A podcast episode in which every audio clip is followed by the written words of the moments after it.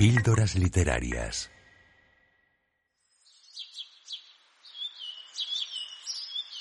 Fragmento de la novela Tierra de Campos, de David Trueba.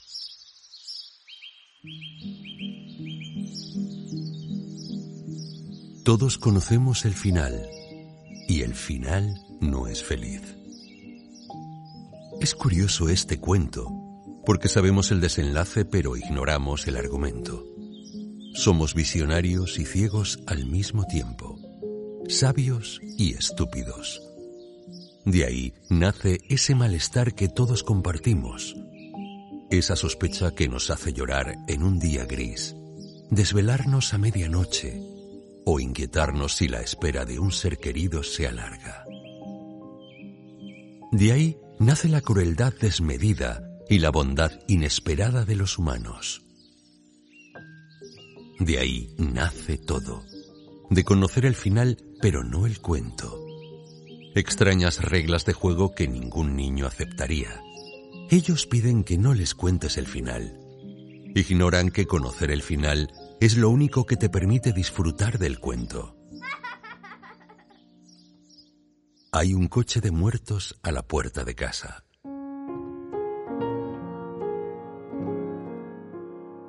Papá, y la palabra resonaba al fondo de la cueva de mis recuerdos. Papá, y era mi voz. Papá, despierta. Y luego era la voz de mis hijos. Otto, vamos, despierta. Yo dormía. Y cuando duermes te sumerges en un pozo oscuro y profundo, donde el tiempo es todos los tiempos acumulados. Eres entonces el niño y el adulto, todo un yo completo sin transcurso. Soy Dani Mosca, en 360 grados a la redonda. Despertar es situarte en el lugar indicado del calendario, volver a la marca. Pierdes entonces el privilegio de abrazar fantasmas, de desplazarte por la autopista invisible de los sueños, donde nadie te multa porque no está limitada la velocidad y las indicaciones llevan a ninguna parte y a todas partes. Y en la mejilla los besos de mi hijo. Río seguía besándome sin importarle cumplir años. Tenía nueve y daba besos de nueve años, dulces, húmedos, largos. Maya se sentó en el colchón, noté su peso cerca de los pies. Ya no me besaba tanto. Para ella, los besos empezaban a ser cosa de niños. Y no hay cosa que deteste más una niña de 12 años que las cosas de niños.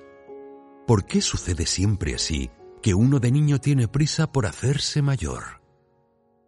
El verano pasado miré a mis hijos jugar felices con la arena de la playa y pensé, ¿cuándo dejamos de hacer castillos al borde del mar?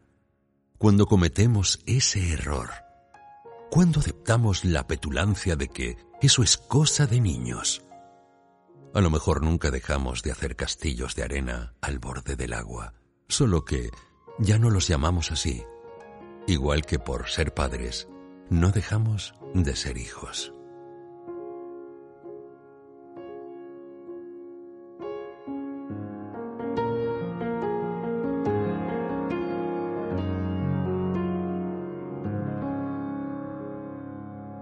Tierra de Campos, de David Trueba.